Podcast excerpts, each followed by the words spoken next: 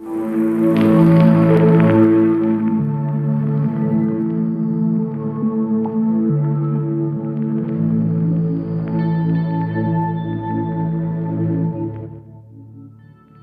迎来到每个礼拜五晚上的 Hello 的博客生活周记，由现在两个小时的时间在空中陪伴您两个小时，用音乐、用生活资讯陪伴您，让您生活够轻松，生活好 easy。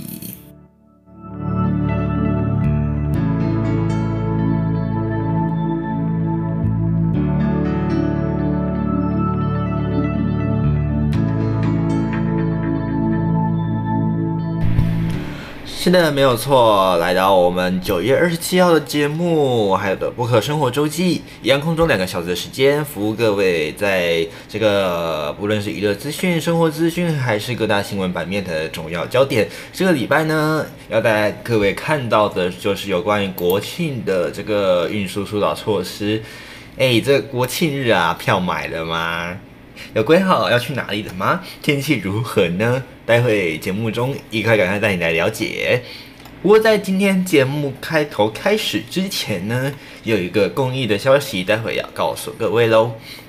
那剩下的还有就是要带领关于了解一下关于有关于这个。台湾断交的部分哦，最近台湾的这个外交情势哦，可以说是非常的不稳啊。可是，亦可以说是热闹不已啊。那到底这个详细的情况如何呢？今天的这个国际专题都会带各位一块来了解。那当然，待会节目开始，除了这个天气之外呢，刚才讲到我们这个传爱活动呢，也会开始来做这个宣传哦。那希望这个可以的朋友们就加入我们的行列，一起来做爱心喽。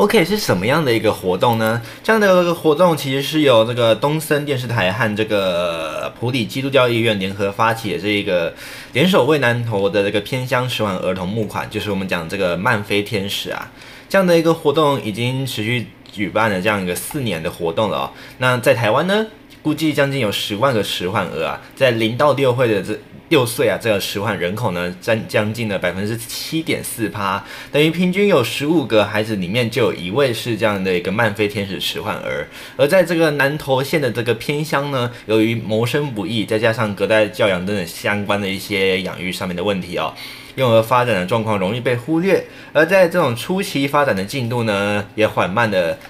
或者是比较少被发现哦，导致了这样的一个。发展迟缓的儿童比例偏高啊，比例将近十趴，也就是来不及治疗，或者是可能延误治疗等等的哦。那发展迟缓的孩子呢，由于这个学习的速度比较慢，需要更多的耐心和时间，像是在口语表达、文字理解方面，都需要和治疗师反复的练习。诶，举个例子来说，像是最简单的，可能我们在生活习惯上习惯已经一加一等于二的概念，那对他们来说，可能都是一串数字哦。他们并不是笨，或者是可能智能上有所不足，而只是他们需要了解事情的角度，或者是需要理解事情的时间比我们长，或者是不一样。所以呢，可能在我们习惯上面的一加一等于二这件事情哦，对他们来说，可能只是。一堆象形的符号，或者是一些其他的约定俗成的符号，对我们来说实在不容易了解。我们可能需要用一些其他方法的角度来去让他们理解这样的一个事情。而这个活动呢，就是要治疗治疗师还有这个发展基金会相关的一些配合的单位啊，一起来做这个相关的课程，让他们与社会能够接轨，让他们吸收这些真正我们一般在学校学习课堂上所教授的一些知识哦。不过呢，在一般人来说呢，或许您可能没有很了解所谓的这个慢飞天使啊。如果不了解他们的需要，就很容易误认为他们是哎，就是可能他们上课不专心啦，回家不愿意或不努力复习啦，导致学习跟不上，而且会受到这样老师、家长这样同班的同才指责啊。那可能会造成心理更大的压力，对于孩子们来说，就更可能引发这样同学期间的同侪期间的这样的一个排挤和欺负。那为了帮助这群孩子呢，这个东森电视台联联手这个普里基督教医院在地的这个普普基医院哦，有普基的这个教师们以及医师们。主动来深入偏乡村落，为孩童进行早期的诊疗，把握零到六岁的这样一个黄金治疗期啊，并且开设专门的这个疗愈课程，让发展的这个迟缓儿，也就是我们的慢飞天使朋友们，持续训练衔接小学的课业，顺利跟上和同龄孩子相关的一个相等的一个进度啊。另外呢，更邀请山林系生态来加入这样的一个生态中心来加入，加入这个发展迟缓儿设计。五户外五个五感的这样的一个体验课程，找出孩子们的这样的一个专长和潜力啊，适才来学习，帮助他们建立在社会上的信心以及提升学习的效果。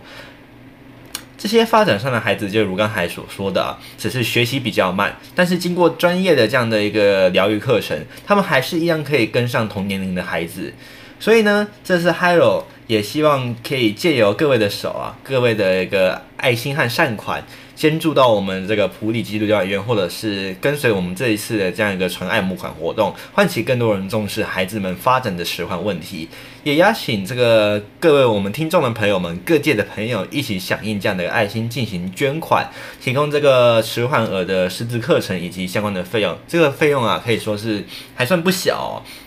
那可能各各位对这个慢飞天使的的这样的一个了解并不多，所以呢，往往可能这一群需要被帮助的朋友们就被我们所忽略了。那我们希望可以帮助这些慢飞的天使们找回信心和勇敢飞翔。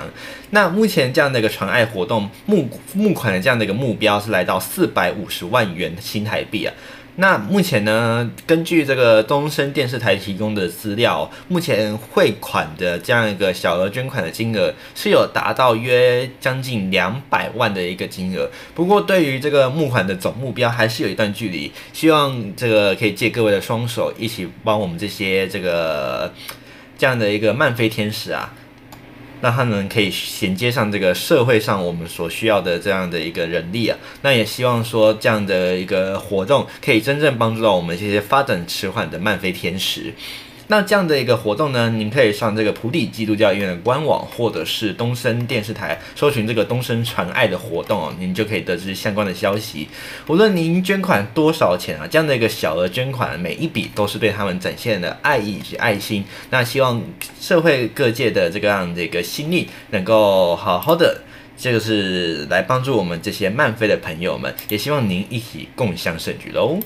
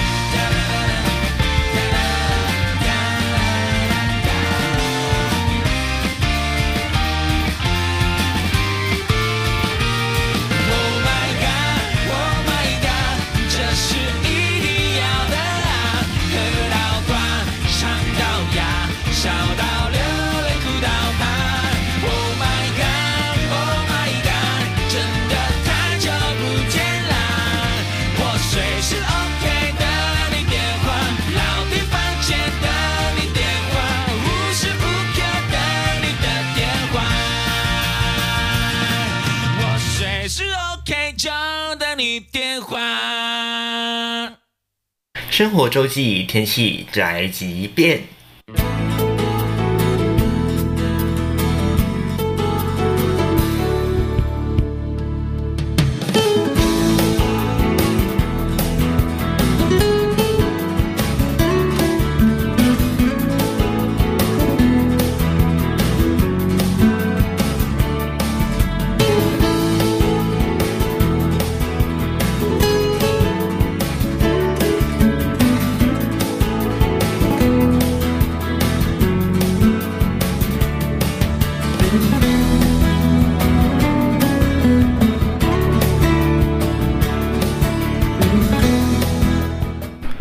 道各位有没有感觉最近秋意浓啊？哎呀，这个天气呢，早晚日夜温差真的开始逐渐拉大，随着这个月份数啊越来越大，这样的一个温差呢也越来越明显了哦。不过北部东半部的朋友们可能感受上不是只有这个温差大，天气上，嗯，好像就是这样阴阴雨雨的。除了这个礼拜二还是礼拜三啊，这段时间这个天气比较好之外，怎么感觉好像都是阴雨绵绵，这样雨下不完的感觉哦。不过呢，还有其实待在中部地区没什么感觉啊，每一天这个哦，这个艳艳阳高照啊，天气可是好得很。中午呢，那个高温还可以上看三十度啊，何况是南部地区啊，这个天气更是炎热了。那这样的一个天气，最主要就是我们东北季风的影响了。所以呢，在这几天的清晨夜里呢，这温度啊，可能都会掉到二十三到二十四度。那要请这个朋友们，如果是早出晚归的话，要注意啦，尤其是骑车啊，更是要注意这个日夜的温差所带来的这个影响啊。那北部东半部朋友们可能更感受明显，就是稍微有点湿凉啊。这样的一个天气啊，就是受到这个东北季风所带来的一些水汽所影响。前几天呢，可能这个天气上面来说还算可以啦吼。不过呢，随着这个越来越进入这个周末假期啊，这个时间越来越靠近啊，这个雨量呢就会逐渐的变多了。我们来看一下这一周气象局所发布的这个天气周报啊。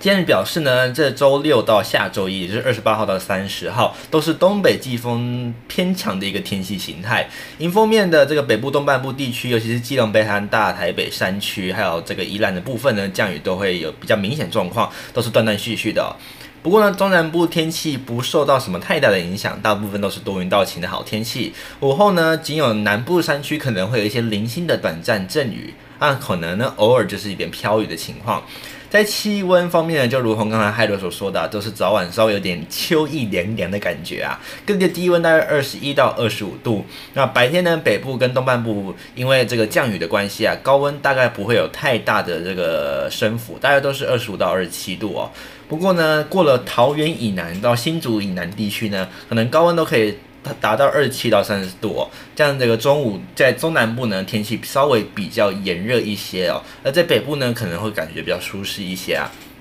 那在南部地区呢，高温可能还可以达三十二到三十三度，日温差的部分呢，可能就比较大。而在下礼拜二到下礼拜四呢，随着这一个目前海面上这个热带扰动的在北台的部分过程当中，在礼拜六、礼拜天天气这个天气，因为它最靠近台湾嘛，所以呢，在北部东半部地区呢，可能降雨就会比较明显。而在下周一之后，这个雨会逐渐的趋缓。在这个下周二到下周四，也就是十月的第一周啊，一号到三号这段时间呢，水汽会稍微减少一些。不过因为这个还是吹东北风的关系啊，所以北部东半部呢，这个山区的部分降雨还是比较明显。中南部天气不太有什么太大的变化，还是有一这个多云到晴的天气啊。那南部山区呢，还是有可能会有一些零星的短暂阵雨，尤其是偏重在午后。而在下周的这个礼拜四以后，也就是十月四号到十月六号这一段时间呢，东半部地区以及北部山区呢，因为这个水汽增加，所以呢，这个雨量又会明显起来了。其他地区呢，还是维持多云到晴的天气呀。啊，这个午后山区呢，还是有一些零星的短暂阵雨。所以呢，总之，这个北部的朋友们，还有东半部的朋友们，出门真的带伞要注意啊。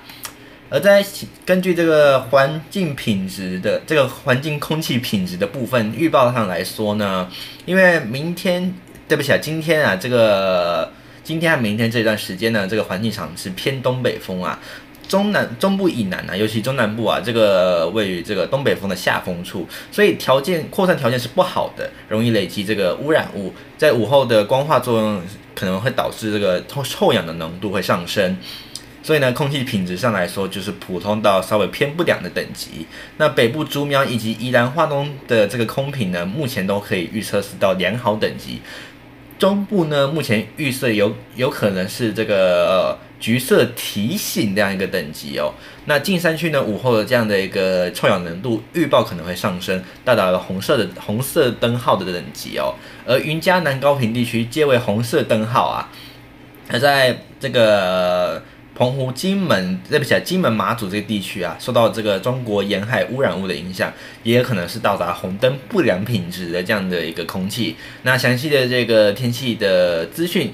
尤其是这个空品的部分，您可能要上这个环保署来做这个随时的空气监测啊。而在下礼拜来说呢，北部的温度呢，大约都是在二十四到二十七度之间，而在中部地区呢，这个部分呢，可能是二十五到三十二度。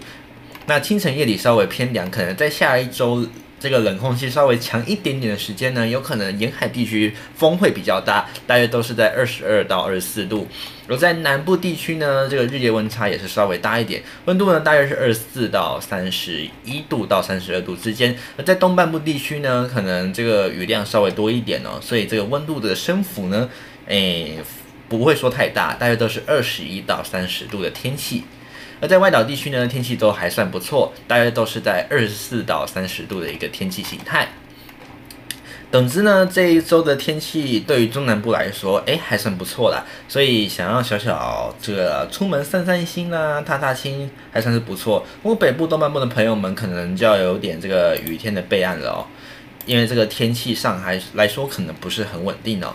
那待会呢，有关于这个国庆的这个安排，您有做什么样的一个规划呢？不管是赏烟火啦，还是参加国庆晚会等等，或者是诶也要出去出出去走一走等等的，哦，这样的一个交通，还有呢国庆晚会的这个交通疏导措施啊，，Hello，待会就一起带你来关心喽。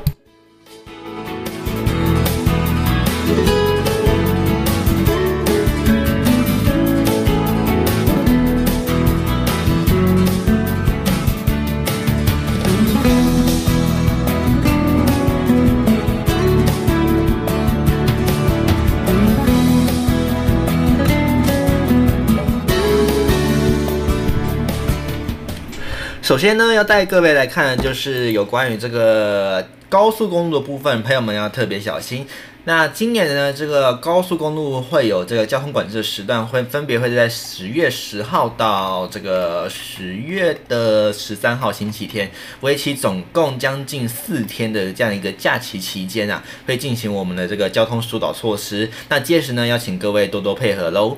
在高乘载管制的期间的部分呢，首先来带您看到的是十月十号星期四的部分，在早上的七点到十二点，是在国道一号南下的内湖到头份，包含这个有这个高架提顶的，还有环北以及机场系统的部分，以及国道三号南下木栅到香山等路段各个交流道路口南向入口的匝道呢，都会进行高乘载管制。而在早上七点到十二点呢，国道五号南下的这个南港系统、石碇、平林交流道的南向入口匝道都会进行这一个高乘载管制。那麻烦您届时车子要坐满三个人才能进入这一个这些路段了。那在匝道封闭部分呢，则是在国道一号平镇系统的南向入口，还有这个埔盐系统的南向入口，这两个交流道都是南下匝道的入口，会全天封闭哦。那在收费的部分呢，都是采单一费率，长途的这个折扣费率，每天没有二十公里的优惠里程。如果你是行驶在国道三号的这个新竹系统到燕巢系统的双向七这一段路间呢，这个区间则是在踩这个单约费率，没有二十公里免费里程，但是八折收费哦。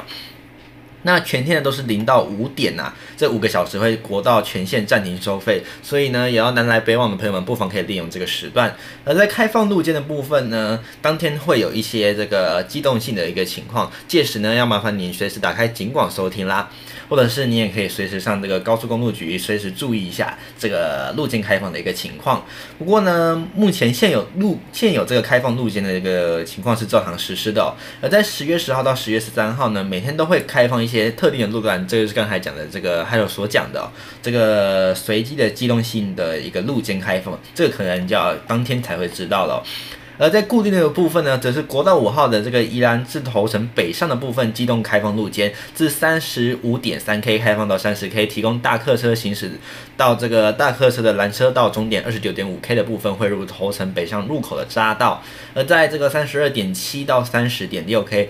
则是提供往这个头城北上出口的小型车，这个头城交流道北上出口小型车来行驶。那在匝道一控的部分呢，会针对十个重点路段来实施这个精进式匝道一控；而在高速公路的这个这个主线交通情况，会当天会视察这样的一个情况，而来增加这个匝道一控的这样的一个数量。所以呢，届时一定要请朋友们多注意这个匝道一控哦。而在隔一天星期五呢，这个国道一号、国道三号的这样的一个这个南下入口的高承载措施是取消了。不过呢，国道五号还是照常在早上七点到十二点，在十月十一号星期五早上的七点到十二点，在国道五号的南下南港系统石定平林交流道入口匝道呢，南下入口匝道都会进行高承载管制，还是要麻烦各位一定要坐满三个人才可以进入高速公路哦，不然可能就嗯要麻烦您改走省道。就是台二线、台九线的部分了。而在匝道封闭的部分呢，还是维持在国道一号的平镇系统南下入口，还有埔盐系统也是国道一号的南下入口，全天都会进行封闭。那一样收费措施也是整天都单一费率零点八折的。这个对不起啊，这个单一费率八折是在国道三号的新竹系统到燕巢系统双向的部分哦。那零到五点也是全天都是暂停收费的。那开放路肩的部分呢，还是一样在国道五号的北上三十五点三 K 到三十 K 整，提供大客车行驶路肩到这个、国道五号的二十九点五 K 汇入头城北上入口匝道，而三十二点七 K 到三十点六 K 一样提供这个头城北上出口匝道，提供小型车来进行这个，哎，这个交流道出入哦，而在。十月十二号星期六呢，这个高乘载措施就有改变喽，改为北上的部分是在下午的两点到晚上的九点，这样一个比较长的七个小时的这个匝道。这是高乘载的管制措施，是在晚下午的两点到晚上的九点，在国道五号的北上苏澳罗东宜兰头城各个交流匝交流道的这个北上匝道路口都会进行高乘载管制。而在国道的部分来讲，其他国道部分来讲，则是以国道一号北上的湖尾以及埔盐系统北上入口，还有这个国道三号北上的竹南交流道北上入口都会进行全天性的封闭，届时要麻烦您要改道了。那全天的这个单一费率折扣没有二十二十公里里程的这个免费，还有这个国道三号双向新竹系统到燕巢系统单一费率再打八折的收费还是一样，那整天还是五个小时零点到五点全线是国道暂停收费的，而在这个路肩开放的部分呢，一样这是一样提供三十国道五号北上的这一个三十五点三 K 到三十 K 提供这个大客车来行驶哦。那在隔一天，也就是假期的最后一天呢，也是一样这个星期天哦，在国道五号北上的苏澳、罗东、宜兰头城交流道北上入口匝道这几个交流道的北上入口匝道都会进行下午两点到晚上九点的交通管制。而在匝道封闭的部分呢，则是整天封闭国道封闭这个国道一号北上的湖尾以及埔盐系统交流道，以及国道三号北上的竹南北上入口这个部分呢，都要注意。而在这个收费措施的部分呢，比较特殊的就是在这一天呢，是零点到十点，早上零点到早上十点，这个段期间是国道全线暂停收费的哦。所以呢，届时如果要北上的朋友们，也可以利用这个时段。那还是一样，当天采这个单一费率、长途折扣费率，没有二十公里的免费里程。而国道三号的双向新竹系统到燕巢系统一样是单一费率再打八折的这样的一个优惠。那机动性的路肩还是要麻烦各位多注意了。好，以上就是交通交通部这个高速公路局针对这一次的这个这个国庆双十连假所提出的这样的一个交通疏导措施的部分，再提供各位做一个参考喽。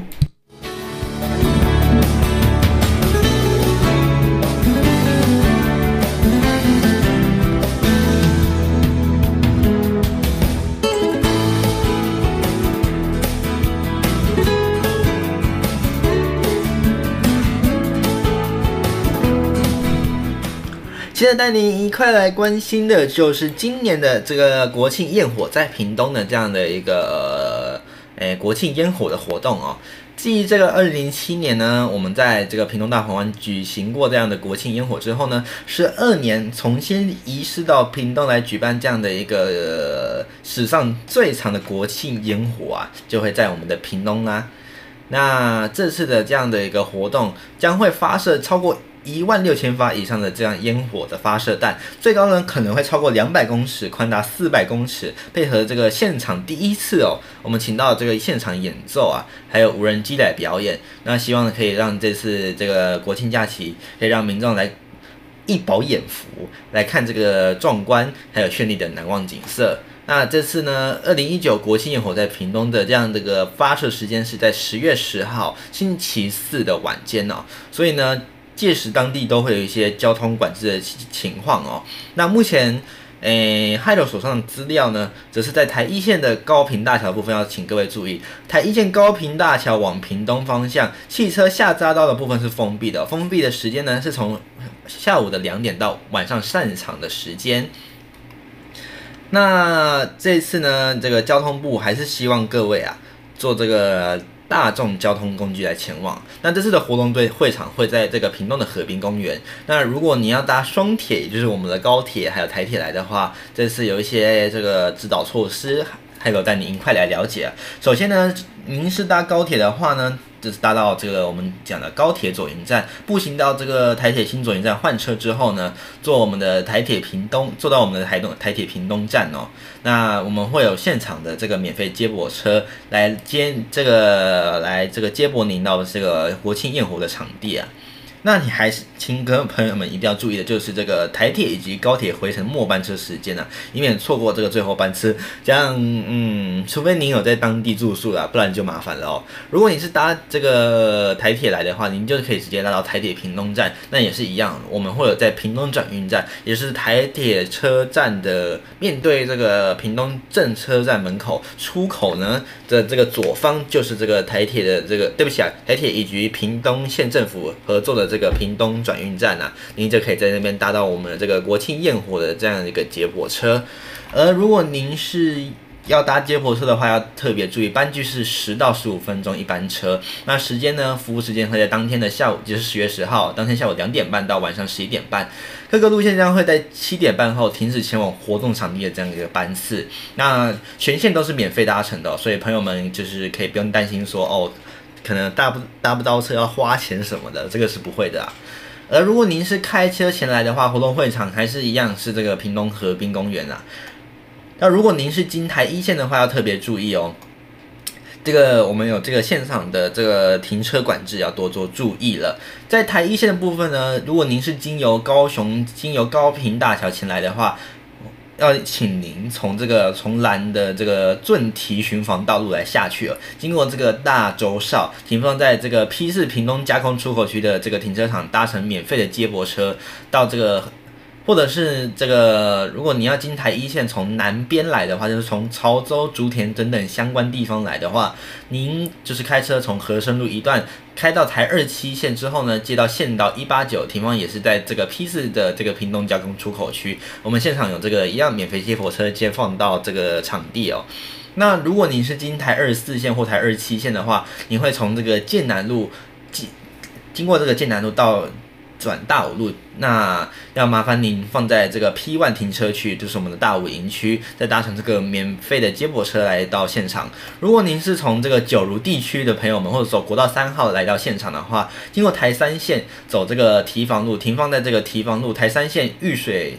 这个对不起啊，玉水路的一百三十九巷路口，那就是我们的这个这个停车场是没有代号的哦。再提醒大家的是，这个这个停车场就叫做提防路台三线玉水路一百三十九号路口这样的一个停车场，来搭乘我们的免费接驳车来到我们的国庆焰火场地。而如果您是行经台八十八线从台这个高雄市区前来的话，您要走的就是走这个台八十八线的这个万丹交流道，行经台二七线。停到这个县道一，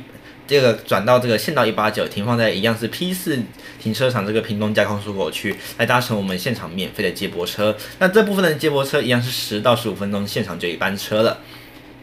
那在服务时间也是一样，下午两点三十分到十一晚上十一点三十分。那在各路线是在晚上七点半之后就停止现场前往这个呃这个展演场地的这个接驳车。那全线一样都是免费的。如果您是骑机车前来的话，就要多注意啦。如果你是行经台一线从高高屏大桥的部分过来的话，请您转到县道一八九的部分，停放在 P 三停车场，也就是大庆工业区，搭乘我们的免费接驳车来前往了。而在台三线的部分呢，如果你是行经这个从九如过来的话，或者从这个离港地区以及北屏东北侧的部分前来的话，请您要行经这个胜利路，停放在 P 处停车场，也就是我们大同国中第二停车场，那搭乘我们的免费。接驳车，如果你是从南边来的话，请您走这个提防路，停放在这个提防路，我们刚才讲的玉水路一百三十九巷口，还有这个南机场侧门路口这个停车场的部分来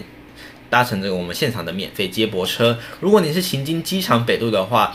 请您要行经的是这个胜利路以及公园西路，停放在这个机场北路、胜利路到大同路之间的这样的一个停车场，来搭乘我们的免费接驳车。那时间一样都是十到十五分钟之间一班车。那下午两点半就开始提供服务，不过晚上的就七点半之后呢，就会停止停前往这个现场，这个就是前往我们会场的这样一个接驳服务。那一样呢，这个部分呢都是免费的接驳。届时呢，要。麻烦各位多注意这个交通的这个运管措施，配合我们现场远景的指挥哦。那在现场呢，如果您观完史上最长的烟火，或者是说您嗯、呃、稍微比较早到现场做准备的话，如果时间稍微够的话，您还可以稍微这个多的安排一个行程，就是首度去在移师在屏东举办的这个二零一九台湾设计展，将会在十月五号到二十号举办。那今年的主题是以超级南、超级南方、非常台湾为主题啊。这个主展区呢，将会在这个屏东的台糖县民公园、屏东的这个烟叶厂以及胜利新村的创意生活园区为卫星展区啊。那屏东的美术馆竹田西市乐智园区呢，则为设计热点，就会呈现出全世界最大最狂的设计超市。还有没有想法？这个国庆假日如果没有想法的人来这里就准没错啦。这边就提供各位做个参考，就是有关于屏东县观光局以及交通局配合交通部所提出的这个国庆焰火的这样的一个诶交通疏导措施，届时要麻烦各位一定要多多配合我们现场人员的指挥喽。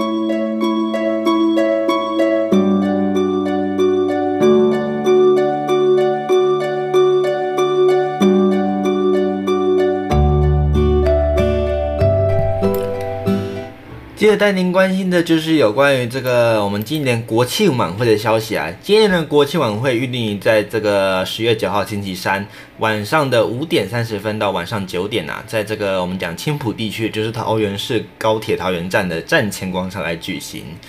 所以呢，诶、不知道朋友们有没有在昨天前往拿这个免费索票呢？只要是我们的中华民国的，不管是侨胞还是我们的朋友们，只要凭身份证或者是相关的证件，都可以免费索票哦。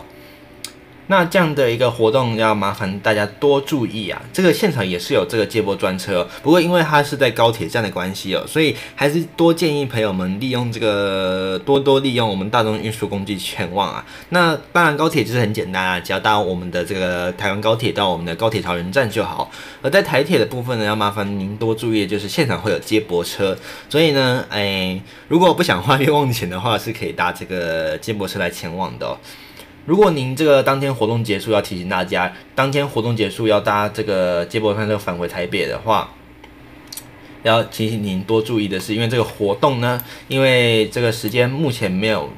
确定说现场会有发生什么样的情况，所以呢，大众交通工具的状况可能没有如各位的预期，要这个就是桃园市政府要提醒大家多注意的。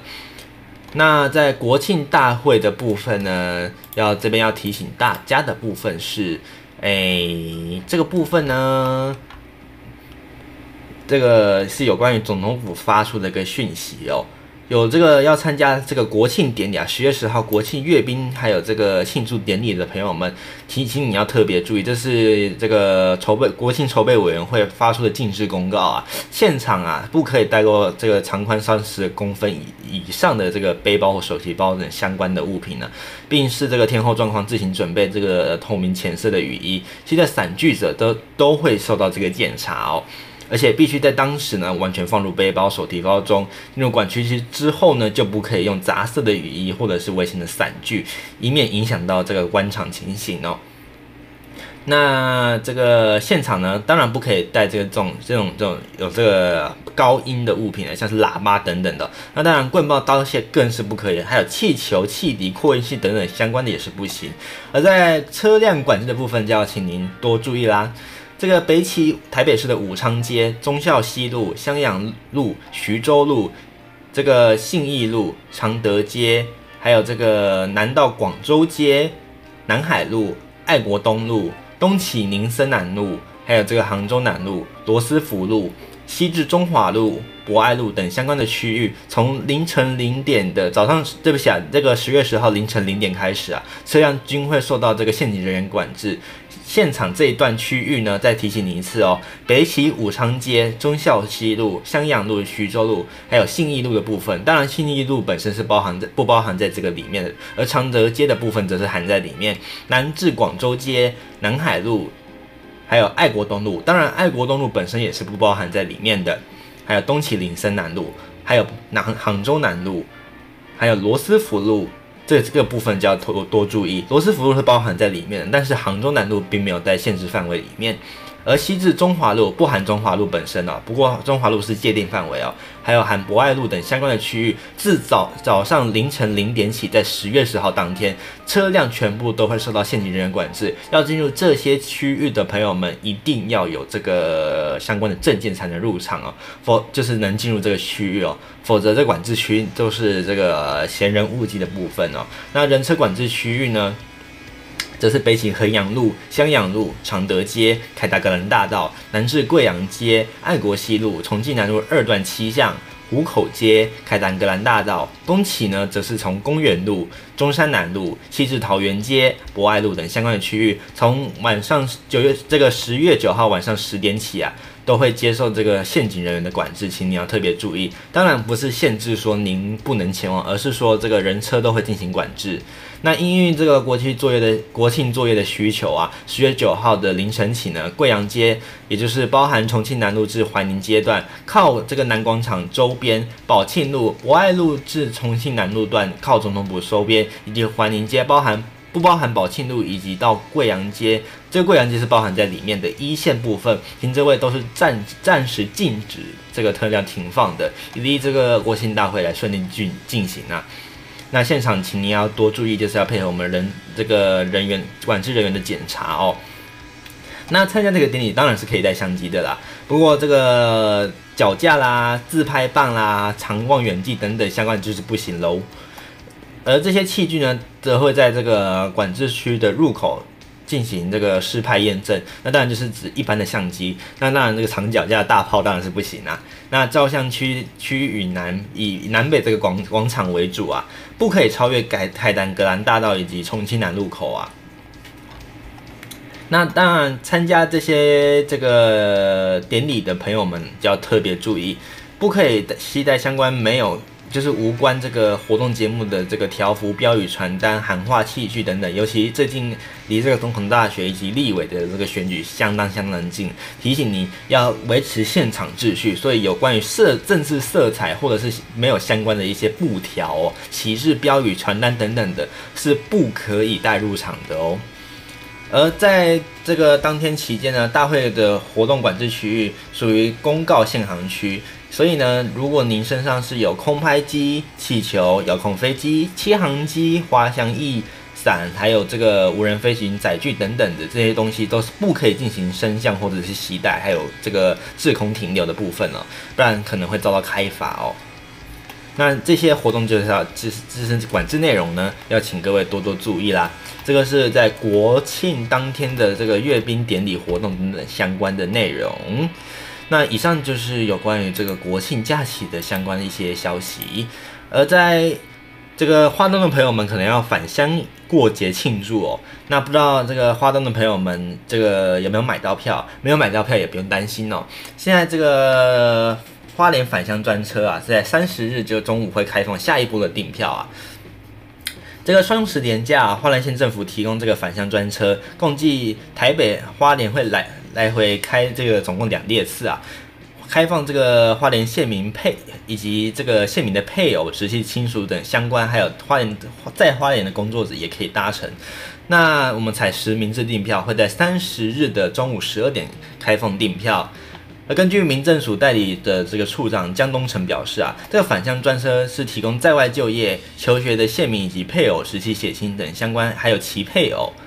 那还有非涉及花莲的在地工作者以及其配偶、直系血亲，还有其配偶也可以搭乘。那扩大这个返乡专车的服务范围。那江东城表示，返乡专车为 PP 自强号，每每车列座呢则会有五百六十六个座位，其中包含六个身心障碍座位提供申请。那为了杜绝返乡专专车的这样一个车票转赠转售的一个情形发生，所以呢，我们是实名制购票的，请你要特别注意喽。乘车这上面会登载乘车人姓名以及身份证字号，所以呢，提醒民众乘车时务必要携带身份证或者是相关健保卡证件以供查验。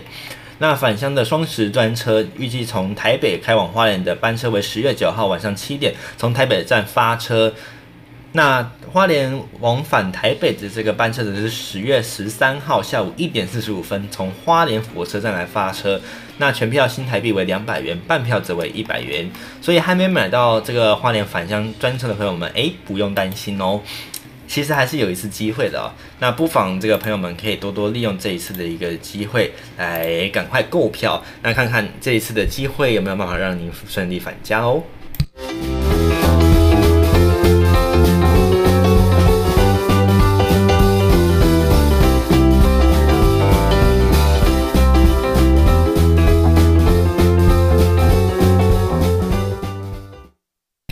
来听到周传雄的歌曲《黄昏》。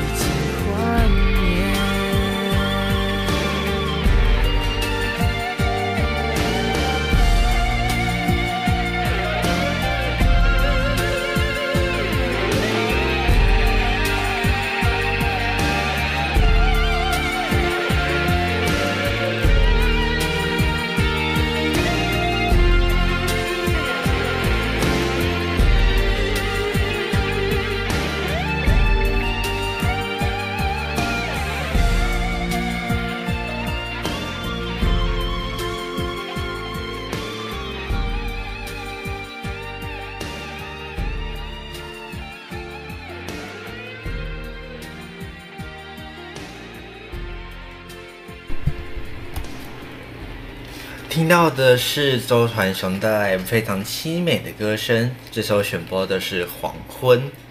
哎，讲到这个黄昏啊，前阵子啊，这个天气还不错的时候，这个朋很多朋友们啊都在追一个东西，你知道这是什么吗？这个摄影朋友们爱好的东西啊，这叫做选日啊。这个选日啊，可以说是啊，好多摄影朋友们跑到台中来拍啊，因为前阵子台中的天气也算是不错啊。这个尤其在这公益路啊，到这个中正国小英才路相关那一带啊，其实呢，很多人都跑去追这个选日啊。这个嗨 o 其实也忍不住跑去现场看一下，诶，这个眼睛看下来，呜、哦，好美啊！不过呢，这个 选日所造成的美景，对于现场哎，可是就是有点混乱的哦。所以呢，这个美景当然上美景当前是很好啦，要留下一个美美的回忆也不错。不过呢，还是不要影响到这个我们现场的这个交通秩序也好哈，因为这个。全日出现的时间大部分都是在下午的五点半左右。那这段时间呢，大部分都是下班时间，那交通正是繁忙时刻啊。所以呢，还是要麻烦各位千万不要去影响这个交通啊，在看美景之余啊。那当然了，说到这个黄昏啊，其实呢，很多人都会追这个夕阳哦。那很多人都会跑到这个机场旁边追夕阳，因为机场旁边这个规矩，根据这个规定是不能盖很多的这样的一个大型的建筑物啊，所以呢，这个附近的这个视野可以说是相当的好，很多人就会选择在这里看夕阳啊。所以呢，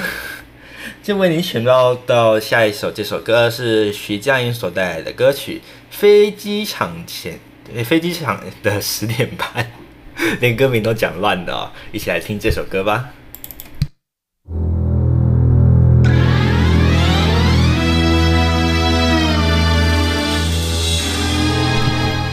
不过当然啦，十点半是看不到夕阳了哦，只是刚好突然联想到这首歌曲而已，就一起来欣赏吧。十点半的飞机快要到了，机场还是那么的拥挤。我喝了喝几可乐，还是要剩一点，剩一点给你。Oh yeah，for my。Baby，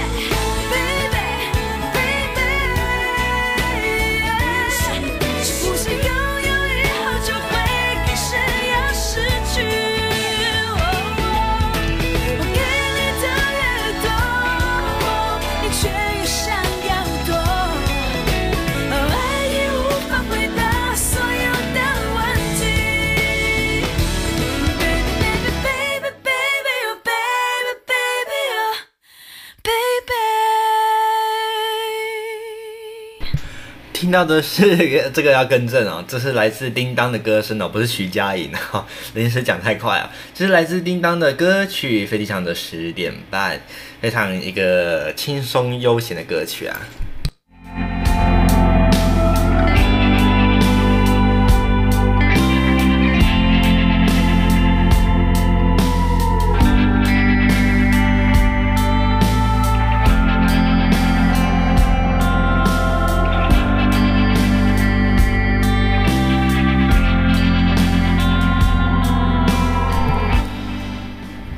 回到我们的这个节目内容啊，讲到这个飞机场啊，就要讲会讲到我们会去的国家，还有这个我们的外交关系啊。讲到这个外交关系，可是说可以非常非常说说的是不乐观哦。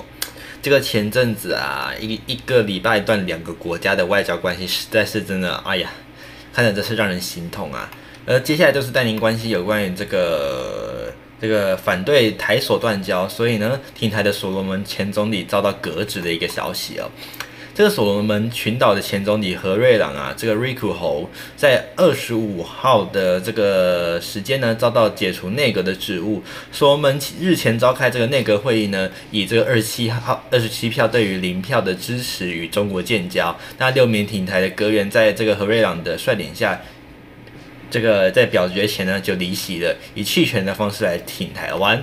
这个何瑞朗遭到现任总理的这个苏瓦朱加瓦瑞啊解除这个国家规划以及发展计划部长的一职。他接受这个所罗门星级的报道访问时表示，自己接受被革职的事实，但是所国社会有必须要知道像这个转向承认北京当局的一个真相哦。他说呢，其实我心中的大石头已经放下了。我想这个这个苏加瓦瑞必定更感到安心，因为我再也无法在这个内阁会议上发表反对他的任何的一个评论，特别是在中国议题上。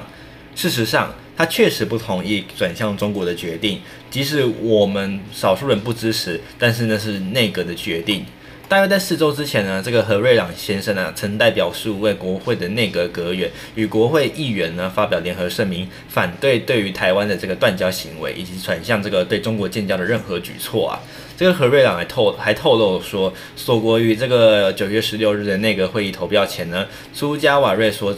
所属的执政党早已开始拉拢反对党和独立人士，甚至是联合政府的这个成员哦。他说。这个问题真的很奇怪，基本上这个何瑞朗和中立，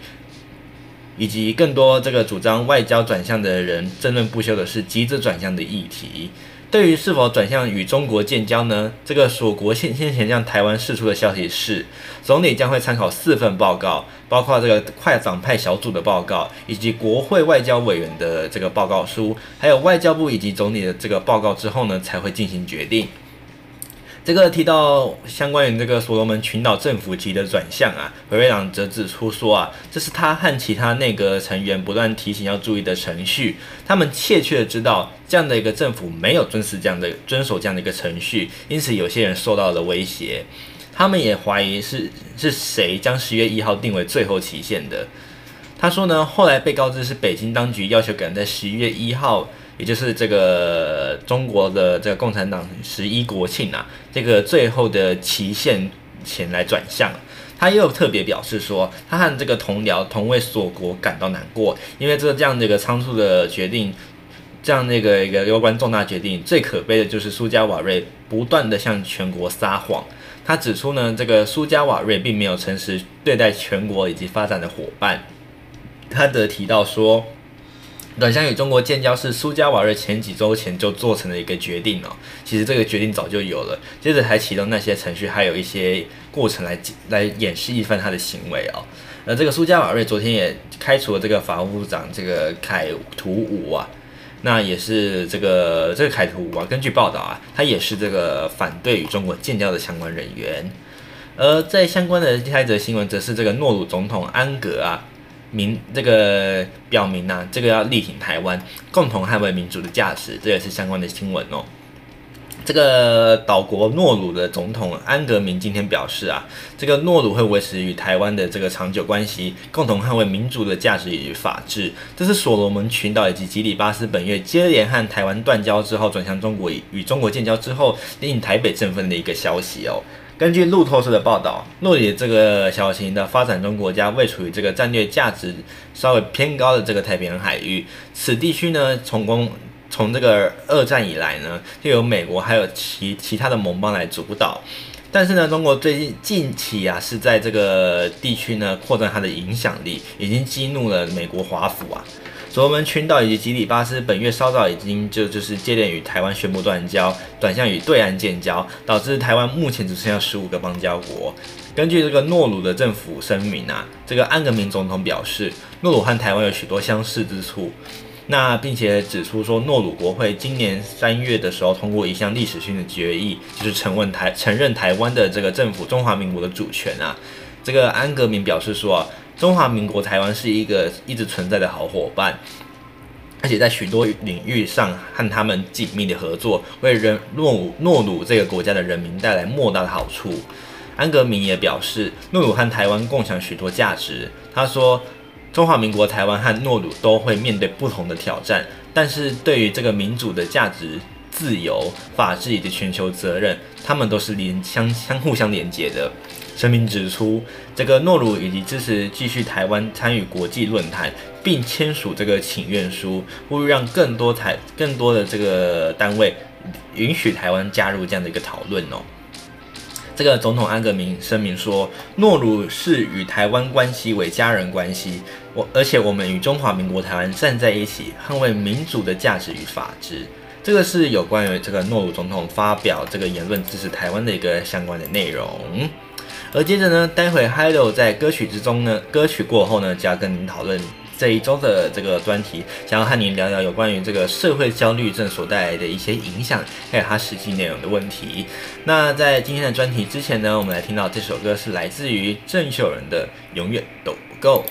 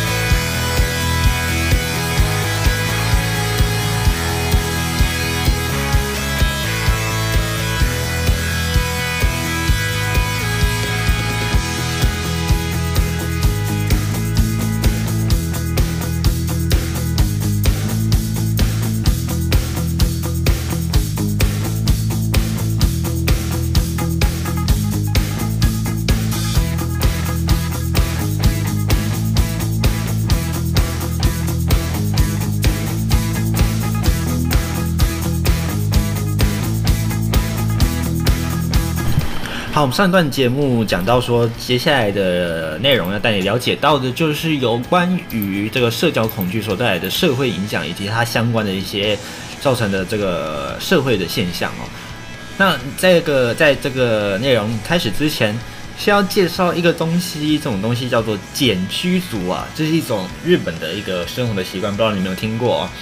茧居族呢，在日本这几年是大大的，就是比较明显。这个茧呢，就是这个我们讲的这个蚕的幼虫所结的这个茧哦。然后茧居呢，意思就是指说像蚕一样把自己包起来。那这个这个蚕的茧呢，就如同是家里的这个墙壁一样。也但呢，在实际上的意思呢，就是指说一个人独处在家中这样小小的一个空间，不去上学，不去上班，也是这个如果有生活习惯上也是这个生理需求，我们还是尽量不出门为主。那自我封闭的这样一个生活，那他们呢是拒绝社交，拒绝参与任何社会行动，也不关心社会社社会上面所发展任何一个事物或者是改变，甚至呢有可能连家人都不会有互动哦，那更不要说是交朋友这件事情啊。那有时候呢，网际网络是他们跟外界唯一的一个联系管道，那以电视、还有电脑、书本、睡眠或者是个人嗜好为伴。根据在二零一零年将近八年九年前的这样的一个统计啊，这个减居族的数量啊高达了二十三点六万人啊，这个是在日本的一个统计哦。那只会因为兴趣而外出的这个准减居族呢，高达了六十九点六万人，这个数字对于日本社会来说实际上是相当的惊人啊。那当然，这个现象不是只有日本独有，在南韩的减居族啊，被视为有患有严重的这个网络成瘾状况啊，也被视为是南韩非常严重的这个公共健康问题啊。而此外呢，在美国、中国还有西班牙等国家都有这个病例，也就是我们讲的记录啊。那当然，在台湾也是有的哦。举来举例来说啊，这个根据这个康健杂志的一个分析报道，这个有一个受病患者，他的这个有个病人。他这个两个女两个女人都已经三十几岁了，那目前呢都是未婚，也没有去就业哦。那每天都是吃便当、上网、靠玩电玩过日子啊。那偶尔可能会约个网友出去啊，已经好几年了，属于这种准简居族的一个生活。那为什么他不是简居族呢？因为他至少还会约网友出门哦。那不管是这个。这个患病者的两两位患患病者的母亲怎么说都没有用啊，他们总是总是一个反应就是，反正几乎不花钱也没做坏事，叫妈妈就不要这样再念了，也不愿意去看医师来求助。而这个日本呢，对于茧居族的看法比较倾向是用心理因素和社会的文化去解释，但是忽略掉两个很容易发展出卷居族的这个精神疾病，一个就是我们常讲的亚斯伯格症候群，另外呢就是我们今天的主角啊，就是社交焦虑症。那这篇这样的一个内容呢，就是要带各位来检来检讨这个发生率是远较亚斯伯格症多很多的这样的一个社交焦虑症的情形哦。首先呢，带来先跟各位聊一下这个实际的第一个案例哦，这是一位十九岁的女性，她快读完大学一年级的时候，跑到这个他们学校这个心理咨商中心来求助啊，她觉得心情越来越不好，感觉觉得很孤独，都交不到朋友。她对这个呃咨商师表示说，她一下课，同学就三三两两都离开了，她也不知道该怎么开口跟人家说话，同学也没有人会主动理她，而回到宿舍还是孤单一个人，因为室友都出去参加社团或者是聚会，很晚才回来。当他听到旁边的都在分享他们今天所发生的事情的时候，他是既羡慕又难过，可是也不知道该说些什么。这个是我们看到的第一位案例哦，而第二位案例呢，则是二十二岁的男性。他算是在大学快毕业的时候跑到了诊所来就诊哦。那当然是看这个身心科嘛。他发现这种自己呢没有办法在便利商店打工，因为客人一多，他就会紧张失措，有空的时候也不知道该怎么跟同事聊天，既是忧虑或者是这个担心紧张啊，也常常因此而睡不好哦。他平常呢在学校和同学是相处算还是不错，不过面对陌生人一紧张，脑子就会一片空白，想到毕业后去上班应该会更严重，所以才去寻求帮助。而药物治疗师呢帮他恢复正常的睡眠。焦虑、焦虑跟忧郁的一个那个状态呢，也慢慢好了起来。但是最核心的社交焦虑还是没有办法靠药物，只能接受这个实际上的这样心理调整的这个引导治疗。治疗半年中，这个半年之后呢，他毕业了，也顺利的找到工作。可是之后呢，可能还是需要回到这个诊所来拿药哦。不过再过了几个月，他就可以顺利结束治疗了。所以呢，这边呢，这个案例就是要告诉大家，这个有就诊与没就诊的这样的一个关系哦。其实就诊相当的重重要。如果一一旦有发现这样的一个问题，就是发现说自己跟人群相处上面有困难，这个诶不要害不要害羞，真的是要就诊哦。不要因为这个面子薄就就说就觉得说啊，一定是我太避俗，所以要调整自己的心态。对，没有错，当然要调自己的心态，这个是没有错，这个一定要调整。但是呢。这个生理上面其实已经出现问题了，所以呢，如果只是靠单纯的想法，其实事实上是有很难有有任何作为上面的改变。而你事实上呢，可能要靠就诊，先从药物治疗上面来做这个扭转哦，就像是忧郁症啊，或者是躁郁症一样，这个都是要靠药物的。这也是一种类似像是心理感冒这样的一个状况哦。那。在这个社交焦虑症呢，是占人口将近八到十八趴。随着年纪越大呢，就会越难越恢越难来恢复哦。所以呢，这个年轻朋友们注意了，如果有这个社交焦虑症，真的是尽早治治疗会比较好哦。在这个确实啊，门诊中有很多这样的一个年轻案例啊。根据这个实际上的研究呢，焦虑症的这个人口比例也，占了人口的八到十八趴。那当然，在雅雅斯伯格症的部分呢，每一千人大约也有一点二到七点一人。不过呢，这个数量跟这个社交焦虑症呢，将近差了三十倍啊！单看这个标准宽松与否，当然有这个八趴也是算是一个巨大的数字。以一般，如果以一个班级来说，五十个人来做一个标准来看，就有四位是这样子，真的会有这个跟这个陌生人讲话会有紧张，上台会有这个脸红啊、心悸、手汗、冒手汗啊、冒汗等等的哦，那个比例算是不少哦。以十八趴来看，如果一个班级有五十个人的话，就有九位有这样的患病情形。他们基本上都不太会喜欢做这种社交活动，也不会愿意主动融入软融融入这个团体啊，害怕成为大家关注的焦点啊，会很讨厌开会讨论，或不喜欢销售或者是管理型，就是那种要需要跟人家接触的这样的一个工作。而在一般的这个国中小学啊，通通常透过老师的协助，学校的团体活动，除了上台会严重的紧张之外呢，他们跟别的小孩其实没有什么太大的不同。就像我们这个节目前面讲到的这个慢飞天使一样，其实他们跟这个社会大众其实并没有什么不同哦。而且我们前面讲的慢飞天使，他们只是这个。在理解上面需要换个角度，或者是需要多点时间。而在这个社交焦虑症上面的孩子呢，就是害羞还有被动一些。在上了高中之后呢，同才的互动就会越来越，这个量会越来越大，朋友都会一起聊天出去玩。那他们就是需要被邀约，甚至被某一种程度的照顾才能融入群体啊。这样在高中或者是高职三年下来的生活，他们的社交技巧或者是能力会出现严重的落后和缺损，会因为没有朋友，与老师关系不密切，反击也软弱无力，因此成为了这个班上容易受到霸凌这样一个对象。那到了大学，尤其是在闹区啊，学生多、竞争较激烈的各个名校，这样的一个社交焦虑症的患者，往往就更容易没有信心，更退缩，患病的情况也会更严重，而几乎就会没有朋友可言。而到出了社会之后呢，他们的竞争力就会因此而有问题。会倾向选择与较少接触的行业，较少与跟人接触的行业，像是待在实验室啊、工厂或者是技术人员，下班只喜欢做宅男宅女，很讨厌社交或者是学习啊，甚至不爱去健身健身房运动啊，只因为害怕被人注目，然后就会因此而越来越窄。很多大部分就是所谓的上网打电玩等等相关的活动哦。不过呢，这个社交焦虑症成为茧居族的机会呢？诶，你可能会想说啊，他们就因为这样子，所以呢，渐渐的不爱出门。其实这个两个上面还是有点有点差别的哦，因为他们在这个生活上面是诶会在乎自己的表现不要太差，所以会尽量维持工作的一个进度或者是能力表现。但是除了工作之外呢，他们的社交生活就会极度的匮乏，会越来越孤僻，因为缺乏适量的这样的一个足够社交技巧，害怕被注视，所以他们往往总是和职场的婚姻上面呢是表示比较弱势的，甚至容不容易交到异性朋友，尤其是被期待要主动的男性。那要最值得就是要注意的部分，就是要看到了，大部分的社交焦虑症呢，这个患者对于疾病都没有概念，许多人不曾接受过任何的一个项治疗，这个是最大的一个痛点哦，只是在逃避和活在痛苦之中。所以啊，发现自己呢，如果跟人群在讲话的时候有一种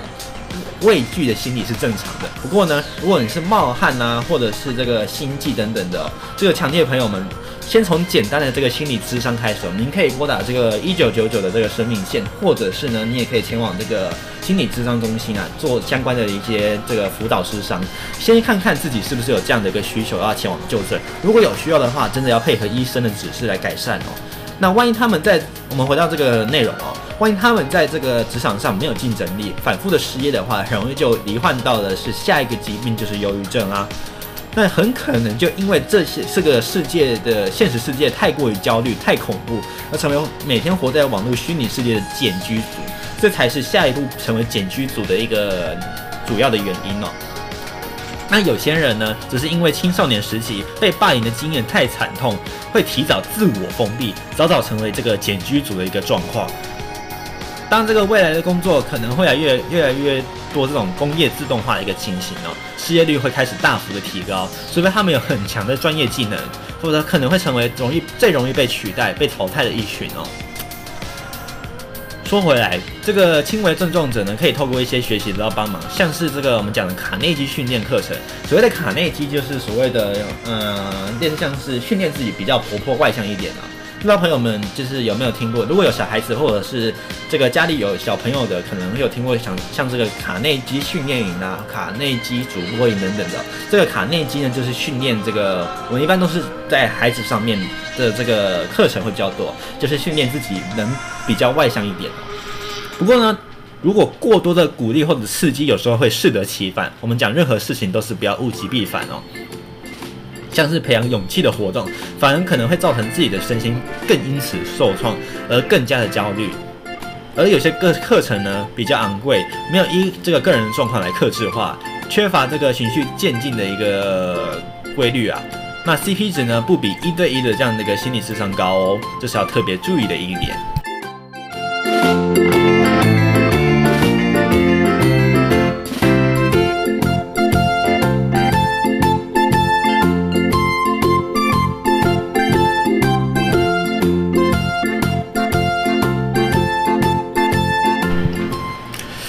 而再说回来呢，这样的一个社交焦虑症呢，其实是很容易被忽视的疾病啊。对于患者的一生影响其实相当的大，绝对不是只有这个害羞或者是内向而已哦，或者是靠自己的努力就可以克服。无论是药物或者是心理智商，我们常常讲心理智商啊，在行为学上面叫做认知行为治疗。透过这个专业的协助，目前都已经很成熟了，越早治疗是越好的，千万不要拖啊。那我们要怎么来辨面这个辨识一下自己有没有社交焦虑症呢？这边就教了几个 paper 让让家让大家来认识一下这样一个社交焦虑症的这样一个诊断标准哦。首先呢，第一个呢，第一个现象就是面对他人的审视社交情况会产生显著的害怕或焦虑，例如说像是社交活动啊。只要有对话或者是会见陌生人的一个情况，或者是如果有被观看，有不管你是在吃喝或者是划手机的时候，以及他人在面前表演演讲的时候，或者是在台上报告的时候，如果你有发生这样的情形，就有可能有一个这样这样一个这样一个标准啊。那当然，第二个标准就是害怕自己的言行来呈现出来，或者是呈现焦虑会导致负面的评价，例如说像是我们常讲的羞辱啦、尴尬啦，导致被拒绝或冒犯他人等等的，这也是一个标准。在下一个标准呢，则是社交的情况几乎总是能够触发焦虑或者是害怕，而再来呢，则是会主力主动的回避社交的情况，或者是带着强烈或害怕的这个焦虑去忍受。下一个呢，则是这种害怕或焦虑与社交的情况和社会文化环境所造成的实际威胁不相对称。再来呢，看到的就是这种害怕或者是焦虑或回避会持续到六个月以上。最后一点呢，则是这种害怕、焦虑或回避引起会有临床意义的痛苦，或导致社交、职业、其他重要功能方面的损害。这个是几点哦，提供大家做一个社交焦虑的这个判断标准哦。第一个呢，就是面对他人的审视社交情况，产生显著的害怕或焦虑。不管你是社交活动，例如说要跟别人谈话啦、会见陌生人等等的哦。那第二个呢，就是你的一言一行都被人家观看，例如说你在吃饭被人家看，在喝东西的时候被人家看等等的哦，或者是你需要在别人面前展演，或者是就是要进行任何的一个表达性活动，例如像是演讲啦，或者是报告啦，或者是呃简报等等的。那下一个呢，第二点则是害怕自己的言行。或呈现的焦虑会导致负面性的评价，例如说羞辱或者是尴尬，导致被拒绝或冒犯他人。第三点呢，则是社交情况几乎会能就是有办法触发自己的害怕或者是焦虑。第四点呢，就是会自己想要主动回避社交的情况，或者是带着强烈的或害害的这个害怕观感或者是焦虑去忍受。第五点呢，这种害怕或焦虑与社交的情况和社会文化所造成的这样的一个实际威胁呢，其实并不相称。也就是你所想的跟实际情况其实根本就没有什么太大的关系哦。第六点呢，这种害怕、焦虑或者是回避持续将近半年以上，这时候就要提醒您特别注意喽，这个有可能会并发到这个忧郁症或者是躁郁症里面。最后一点呢，则是这样的一个害怕、焦虑或者是回避会引起有临床意义的痛苦。导致说你的社交啦、职业或者是其他重要的功能哦，就是我们一般讲的社会的一个社会化的一些需求，有受到严重的损害。当你有这些的情况下，就有可能是这个会有一些社一些这个可能患病的一些状况发生。当你有这些状况的时候，强烈建议你赶快去就诊，或者是找一个心理咨商师做这个心理的一个一些辅导，这个是相当的重要。那在临床的这些现象呢，真的是要特别注意。这个案例算是不在不在少例啊，所以呢，请请请大家真的一定要多注意自己的身心健康啊。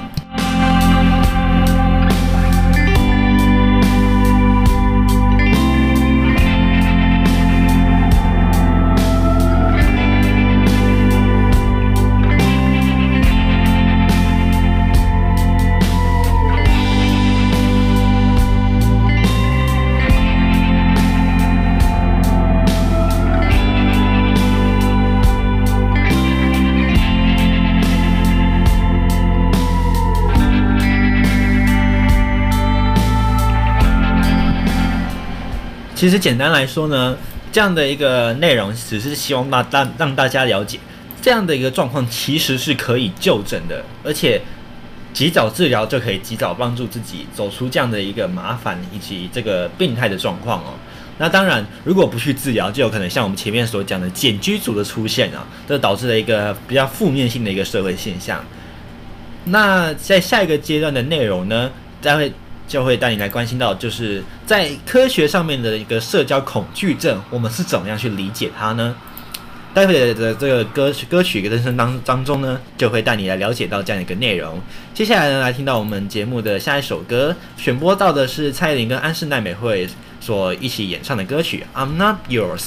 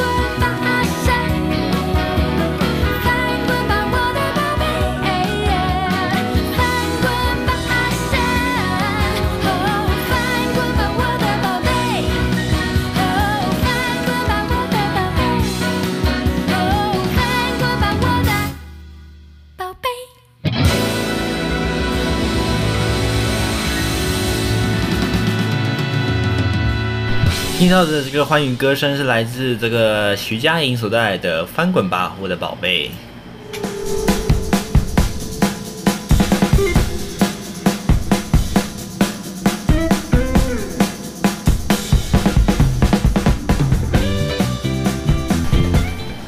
接下来呢，就要用这个科学的角度啊，我刚才讲到这个社交焦虑、社交的恐惧症哦，社交焦虑症啊。这样的一个表现在科学上，我们是怎么样来看它的呢？这个社交的焦虑症，我们一般可以称为叫社交恐惧啊，或者是这个人群恐惧症啊，这个名字相当的多啊。那呢，它是一种标准的这个社交性疾病哦，会对于社交或者是公开场合场合啊感到强烈的恐惧，或者是忧郁的一个精神上面的疾病哦。所以呢，就要特别注意，精神疾病通常都是有这个医药的这个能力是来治疗的哦。那这样的一个患者呢，在陌生的环境或者是面前这个人的面前呢，可能会被别人仔细观察的一些社交表演或场合，会有一种显著而且持久的一个恐惧行为，害怕自己的行为或紧张会引起这个羞辱或者是难堪。那有些患者呢，可能会对参加聚会啦。拨接电话啦，或者是到商店购物，或者是对于这个询问权威人士，都会想感到相当的一些难度哦。在心理学上呢，被诊断为这个社交焦虑失协症，也就是这是一种这个失调的行为，那属于这个社这个焦虑症的一种哦。那这样的焦虑症当然分非常多种了，有所谓的泛焦焦泛焦虑症，你们讲的广泛性焦虑，还有这种社交焦虑，还当然还有其他种的焦虑症哦。那这种症状呢，最早是在一九八五年的时候被诊断出来是一种疾病，当时呢被认为是一种忽略性的这个焦虑失失协症啊。那在这个名词解释上，意思就是这个这个叫做不安的一个一些失调状况，anxiety disorder。disorder 的意思呢，就是指这个不协调或者是没有办法控制的哦。那 anxiety 呢，就是所谓的这个。害怕啦、担心啦、焦虑等等相关的行为，这是一种不安的这个失衡行为啊。那经过十四年之后呢，才渐渐的被重视啊。那这个判断的标准呢、其实是有些差距的哦。那一般人在对参加聚会或者是其他会暴露在公共场合的事情呢，都会感到一些些微的紧张，但是这不会影响到他们这样的一个出席行为哦。而真正的社交恐惧症呢，会导致这样的一个情况，就是你要去参加，但是却你没办法忍受这样的一个恐惧。在严重的案件按这个病例里面呢，有可能患者会把自己长时间的闭锁在家里面，不愿意出门，就有可能会导致我们前面讲的茧居状况哦。那这个患者呢，在面对或者是进行他所害怕的社交活动的时候，除了会感到我们基本讲的 anxiety 焦虑之外呢，多多数会陪伴着像是脸红啦、发抖啦、口急啦、异常的冒汗、心跳加速、心悸，还有患有这个轻微头痛、晕眩、胸闷，还有呼吸急促等生理的一些症状。当然这是失衡症状，然后，而这个社交恐惧症呢，不应该与这个惊恐障碍来混淆。我们讲的情绪障碍，其中有一种就是惊恐障碍啊。那惊恐障碍的患者呢，相信他们的这个恐慌是因为有一些因素是刺激的一些物理原因所造成的。在发作的当下或者是之后，往往会去医院叫救，或者是叫护救护车来前往。那社交恐惧症呢，也许也会经历这样的恐慌恐慌发作的一个期期间哦。不过他们。会察觉到自己的经历是由非理性的恐惧所造成的极大焦虑啊，很少的这样的一个患者呢，会愿意在那个时候去医院，因为他们害怕权威人士的拒，或者是拒绝他们的评断呢。那他们呢，与权威人士打交道的部分的时间呢，大部分会对社交恐惧症来说会有特别的难度，像是打电话询问啊、邀约派对啦，或者是约会、工作面试等等的，这些对他们来说其实是有相当一定的难度。而精神科医师常常区别一般的这样的一个特定社交恐惧症，还有一些就是就是就是所谓的一般焦一般的焦虑症跟这个社交焦虑症，其实通常是分开来去判断的哦。那患有一般的社交恐惧症的人呢，大部分会对这个社所有的社交场合都会感到害怕，而特交特定的社交恐惧症，只是对某个场合是有问题的。举例来说，最普遍的这个特定社交恐惧症就是公开演讲恐惧症。你只要面对到一定的一定数量的群体，如果你有需要公开讲话的话呢，你就会感到相当的一个恐惧，或者是比较通通俗的说法，就是所谓的怯场情形。那其他呢？还有这个想想这个叫做公开写作害怕，或者是这个害怕脸红、害怕公开吃东西、害怕使用公共厕所等行为，这些听起来似乎好像很稀松平常，或者是听起来甚至有一点这个很像搞笑意味的一个内容，但其实他们是确实存在，而且是特属于这个特定行为上的一些心理疾病，属于精神型疾病的一种，这是可以接受治疗的哦。而这个社交恐惧症呢，在最近才被认可为正统的精神疾病，而不是其他问题的表现。那我们刚才所讲认知行为治疗，也就是我们讲的这个约诊啊，就是像是找这个心理咨商师面对面约谈啦、啊，或者是团体治疗等两种方法呢，可以成功的治愈患者。那防焦虑和防忧郁的药物，有时候对这些患者的朋友们都可能有效。而这些有可能会导致的，除了基本上的焦虑症之外呢，还有所谓的错失恐慌症、对人恐惧、选选择性缄默，还有回避型的人格障碍，甚至会有学校恐惧症或者是社交孤立的那些状况。这个相关的内容哦，您都可以上网来查询，或者是这个在相关的书籍里面都可以阅览到相关的一些资料。那以上因为节目的时间哦，就先带各位了解到这里，就是有关于社交恐惧症的内容。真的，平常要好好爱自己啊。如果有发现自己这样有拥有这样的一个问题的时候，赶快这个一九九九张老师专线赶快拨打，或者是这个你也可以下询这个心理智商师，或者是前往这个身心科问诊也是可以哦。总之呢，不要把这种事情拖下去，这个就像这个、慢性疾病一样，真的是不能拖啊。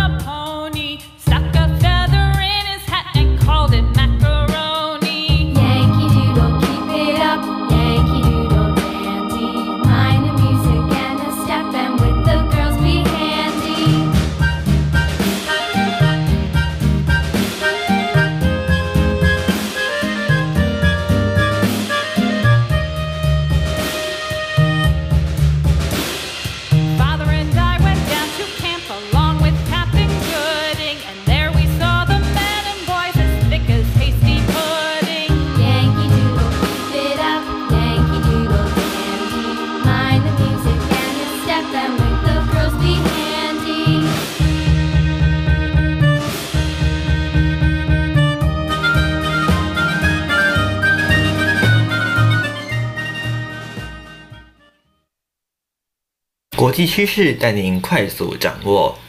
国际要闻。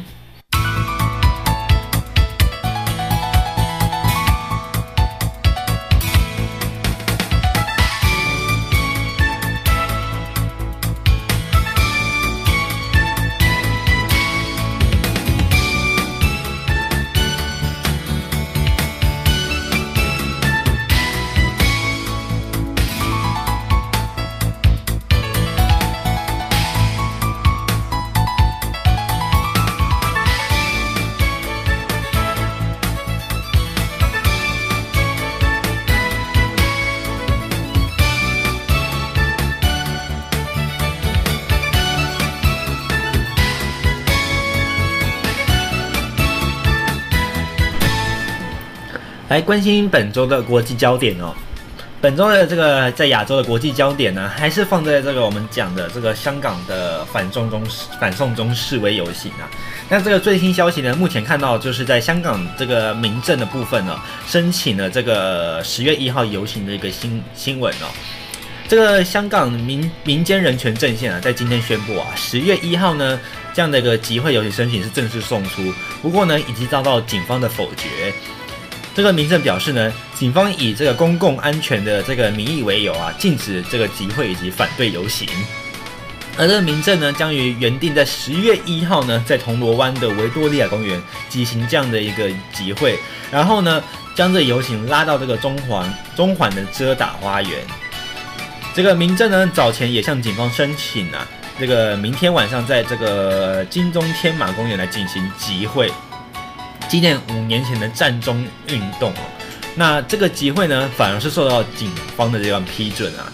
详细的内容呢，都可以上这个网站来查询相关的这个内容哦。那当然，在另外一则新闻，则是要带您看到的，就是有关于这个这个英国的游轮被扣押在伊朗的这样一个消息哦。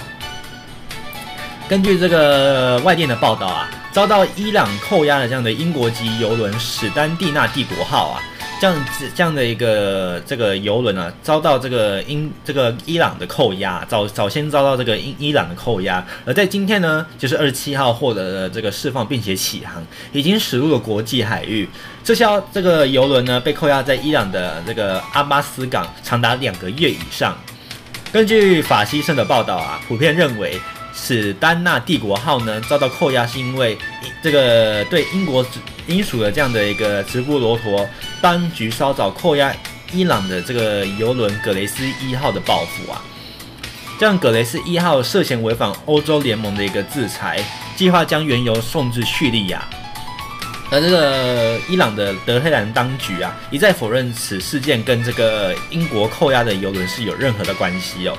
但尽管美国最后一刻还是想要透过法律将葛雷斯一号继续扣押，直播罗罗陀当局仍于上个月的这个内容执行下令予以释放。那当然，回到这个焦点上面来说，这个史丹纳帝国号呢，这个国号的这样的一个瑞典船东今天表示啊，这艘游轮呢目前已经重新驶入了这个国际海域，将继续开往杜拜。在这个伊朗的这个霍尔木兹干省啊，这个海事组织呢，在网网站发表声明说，尽管邮轮获得启航啊，不过呢，伊朗法院却还在审理该船相关牵涉的这个法律案件。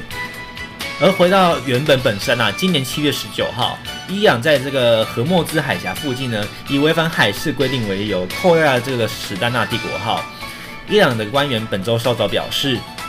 所有有关的这个游轮的这个法律门槛都已经越过，所以呢，已经重新释放这个游轮呢，来重新在海上航行了。这个是有关于这个伊朗扣押这个英国游轮的一个最新消息。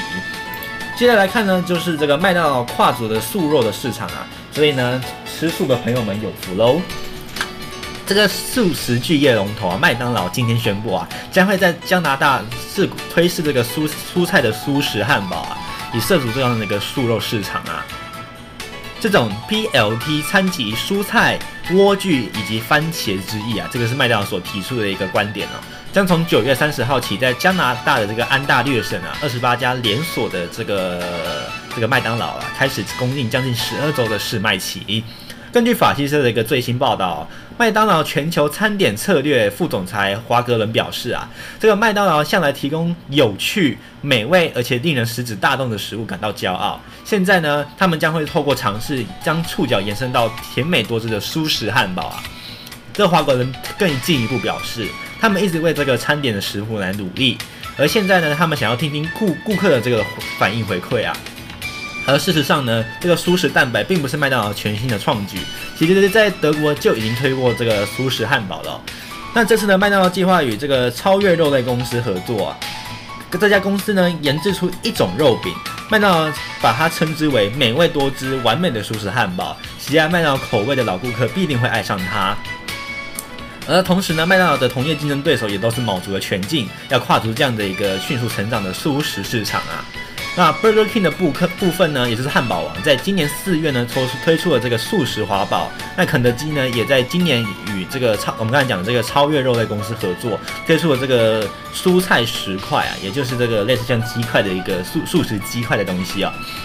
那像是食品的这个大厂雀巢啊，今年在欧洲推出了这个无肉汉堡之后呢，更计划呢在十月一日在美国继续推出素汉堡。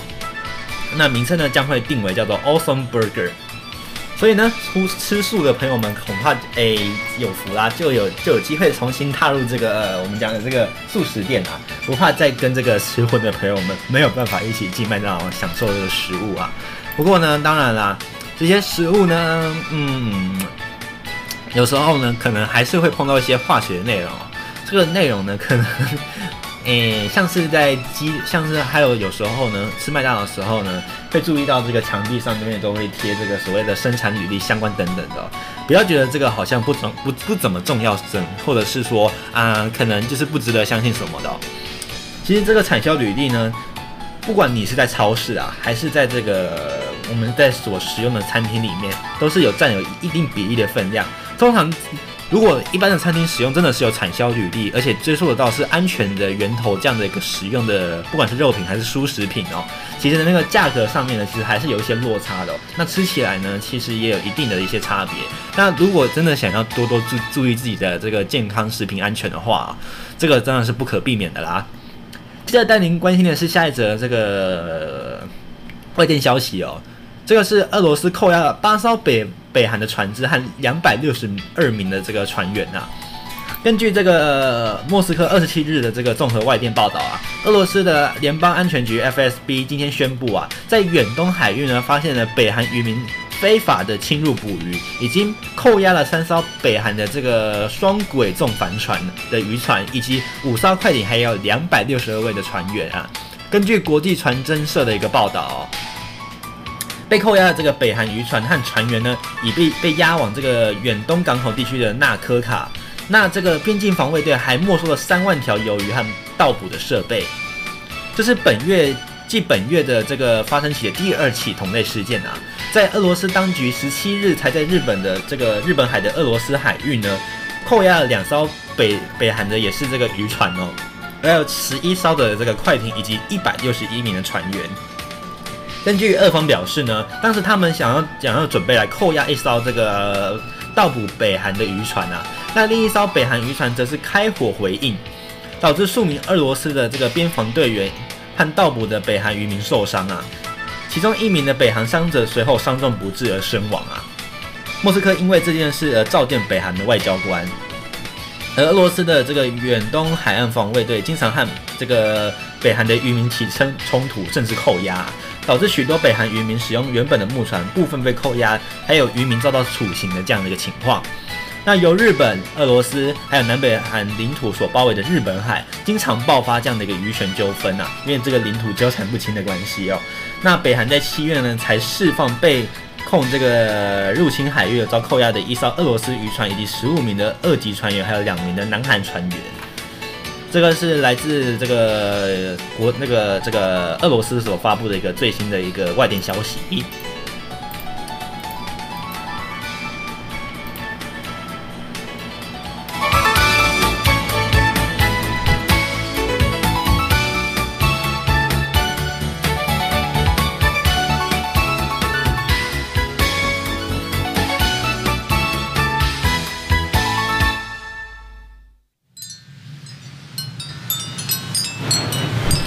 来听到陶喆的歌声，找自己。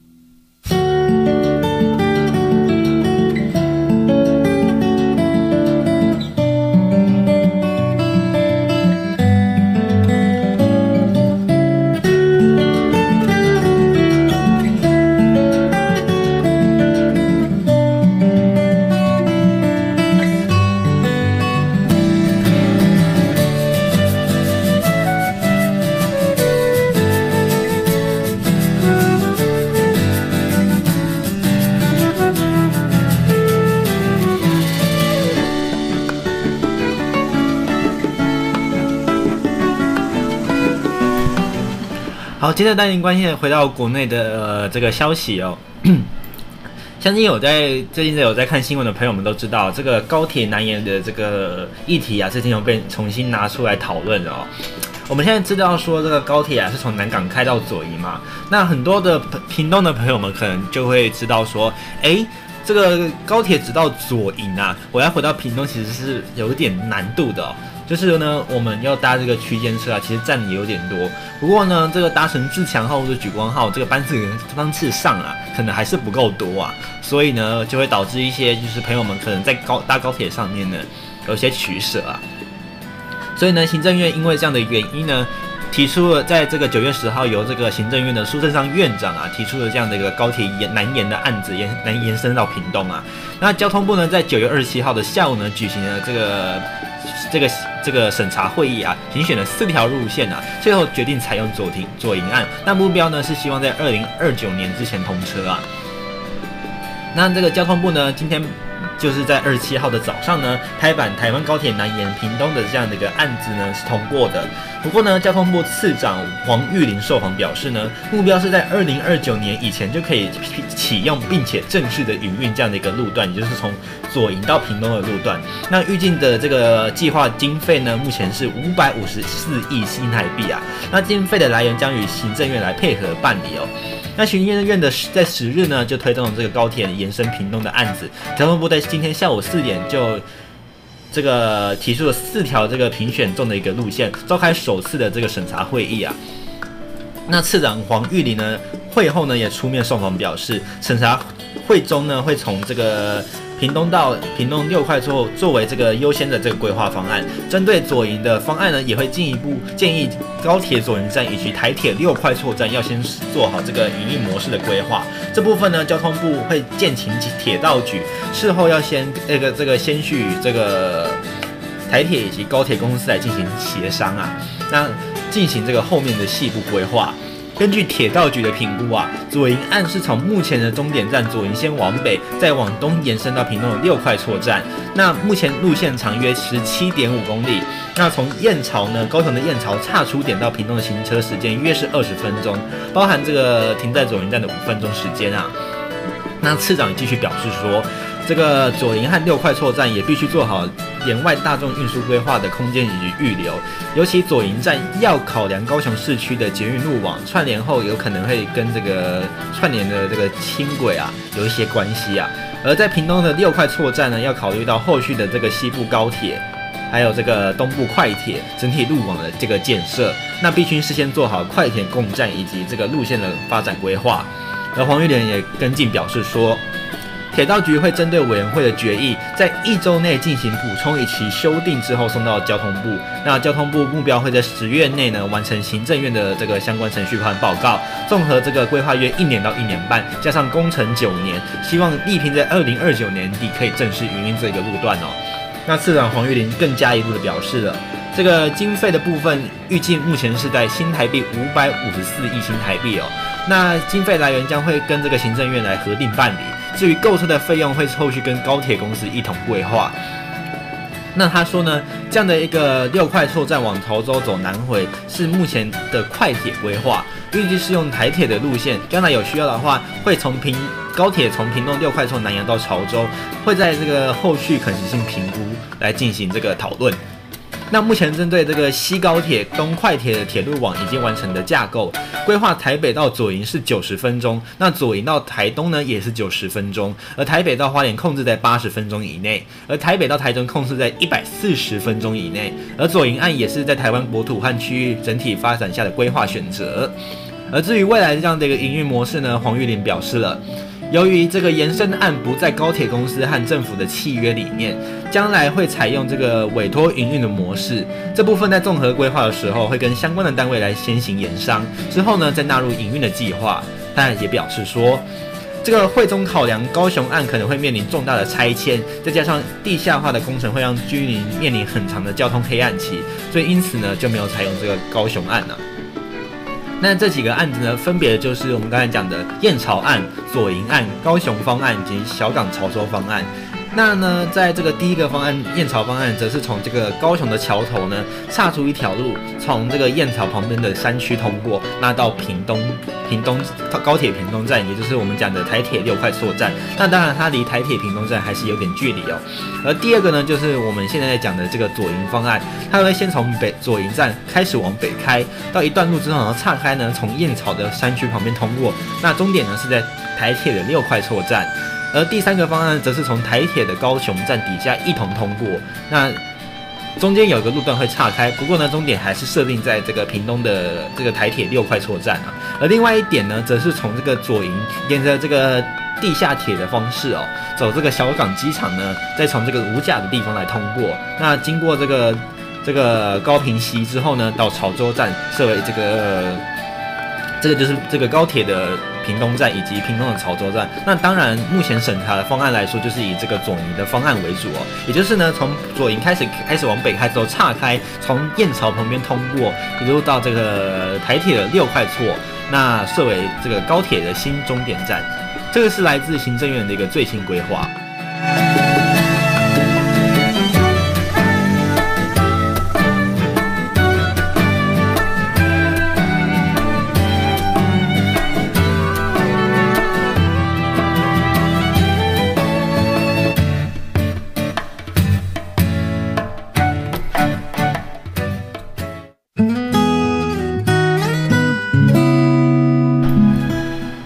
不管如何，这个还是希望朋友们就是回家的时候都能顺顺利利。然后这个前几天啊订票啊，还有忘记一一一下子忘记这个时间呢、差一点就买不到回家的票，哎，真是糟糕。这个票实在不好抢啊，所以是东部的朋友们真的是要把握这个机会哦。三十号的这个中午十二点呢，就会开放这个实名制的地票喽。如果有需要往返花莲的朋友们，真的。记住这个实名制的地票是一个好机会。那也希望这个朋友们都有一个愉快的周末假期啦。下礼拜的同一个时间，我们就空中再会喽，拜拜。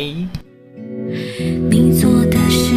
我都看见了，所以抱你的时候眼里红。